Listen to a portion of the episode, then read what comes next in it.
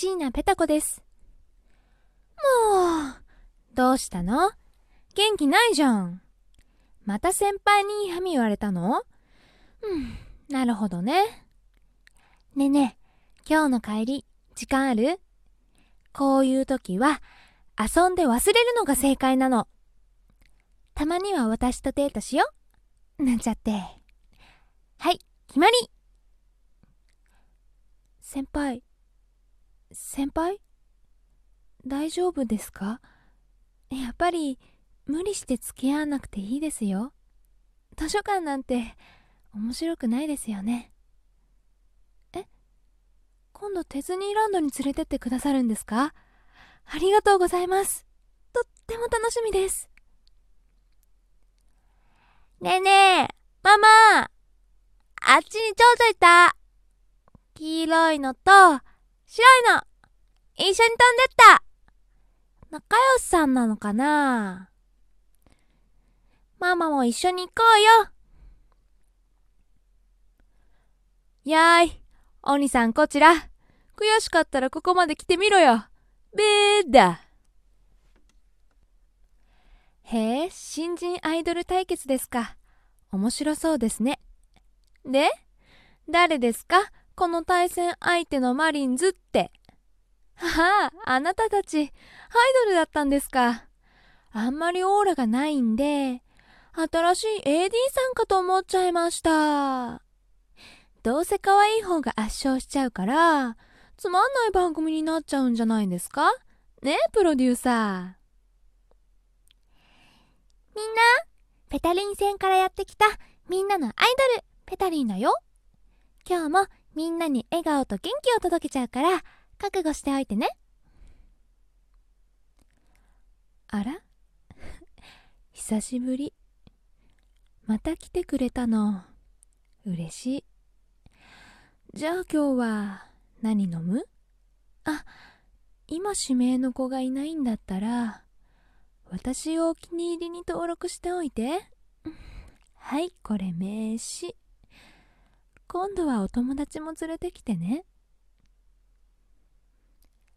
敵機体を確認。かなりの速度でこちらに接近しています。熱源探知、ミサイルです。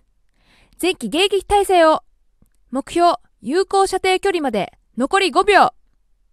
3、2、1、来ますプロだからできる極上スキンケアタイム。モイストピーリングでお肌を浄化し、スキンセラムとミストスチームが肌の奥深くまで潤します。ソフィアーナのフェイシャルエステは選ばれ続けて30年。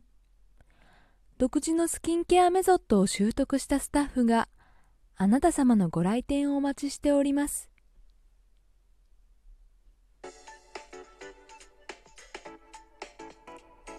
はいということで椎名ペタ子です。よろしくお願いいたします、えー、ボイスサンプル集風のものを撮ってみました。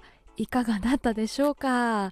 ね、なかなか難しかったんですけれども台本作るのがちょっと苦労いたしましたね、えー、なぜ今回、えー、こんなラジオを撮ったかというとちょっと差し入れをいただきまして、えー、ご紹介したいと思います、えなんとアトイさんあのアトイさんからいただきました、え本当にありがとうございます、え読んでいきたいと思います、えペッタリーン。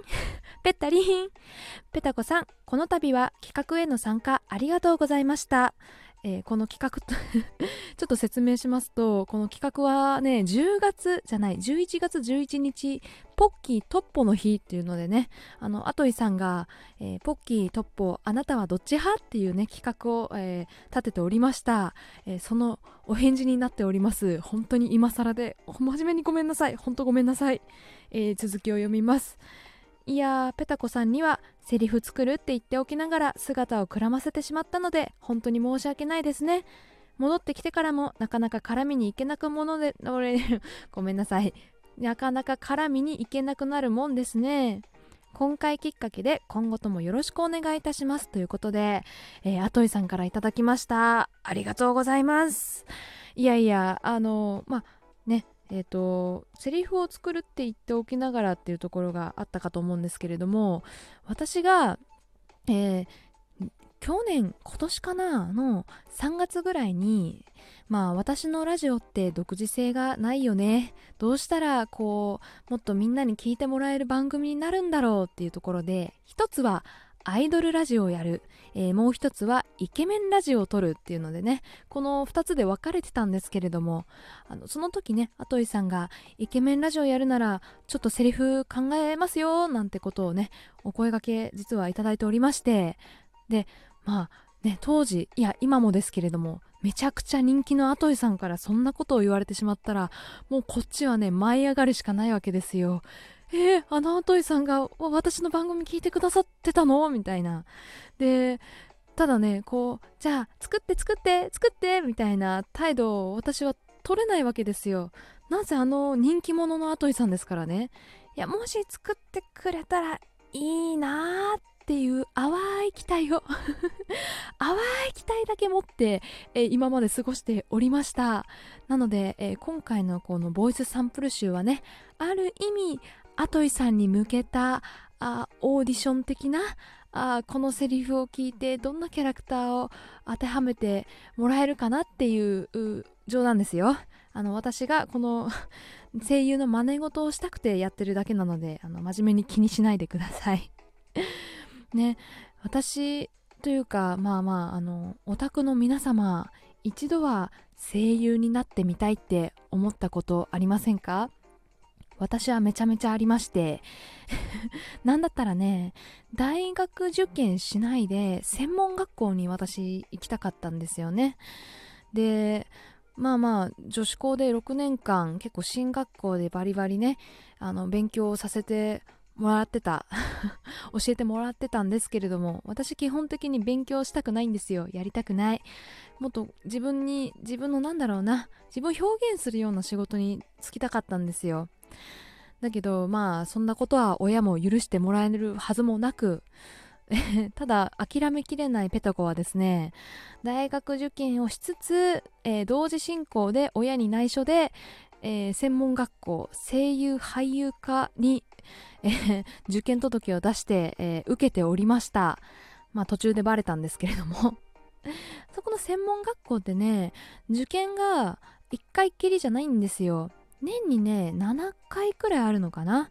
で、3月が、その、その年度内の最終受験日、受験、んうん、受験日だったんですけれども、えー、そこに7人ぐらい、えー、志望者が来てて、まあ、1人しか受かりませんと言われ、え見事ですねペタコは受かったんですけれどもあえ大学の方に行きなさいと親に圧をかけられて結局夢叶わずというところでねまあ大学に入ってからもあのオタクの巣窟である放送研究会ってところで、えー、サークルに入りましてね、まあ、それなりに声優の真似事といいますかあ楽しい思いをさせていただいたのでまあまあ普通に大学行ってもよかったかなとは今では思っております。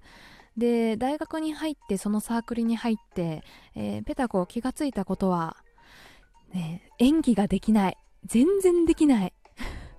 あのね演技って本当に難しいなと思います。なんかあの先輩に言われたのはお前は喜愛楽の感情がないと言われました。怒りだけは120%だったらしいんですけれどもだからその学内でね年に何回か発表会があるんですよ。他校の生徒を呼んで自分たちの作品を発表する会が年に何回かあるんですけれどもそこでやっぱり皆さん、まあ、ラジオドラマとかドラマ CD 的なやつをやるんですよ。そこでやっぱり皆さん出たいんでこうね例えば配役4人しかいないのに20人ぐらい手を挙げるわけですよね。そしたらその中でオーディションですよ。で4年間やってきてペタコは1回も受かりませんでした。難しかった。あのサークル90人ぐらいいてねまずその番組をねあの通すのが難しかったんですよ。例えば20番組あって学外に発表できる番組ってまあ10番組あるかないかぐらい。でその中でまずその選考に通らなきゃいけないしその選考を通った作品に出られるためにさらにオーディションに受けなきゃいけないってところでね、えー、二重でダメだったんですけれどもね。結局、まあ、4年間やってきて自分何が合ってたかというと MC えー、司会進行役ですね。そこが一番合ってるんじゃないかってところで4年間司会進行役を、えー、させていただいておりました。あとはあの世田谷の FM でねラジオあの月1でやらさせていただいたりだとかあの街中のこうなんだろうな野外ステージみたいなところでなんか司会のお姉さんみたいな真似事もさせていただいたりとかそっちの方面での経験を何度かねさせていただいたのでまあまあまあ良かったんじゃないかなと。でも本当は可愛い女の子キャラやりたかったです。ということでまあそんな欲望の詰め合わせになった回になりましたね今回は。皆さんもしあの気になる方は YouTube でボイスサンプル集ボイスサンプル集か。で検索で入れればいろんな声優さんのこういったねセリフが聞けますので聞いてみてはいかがでしょうかということでここまでお付き合いいただきありがとうございました以上椎名ペタ子でしたじゃあね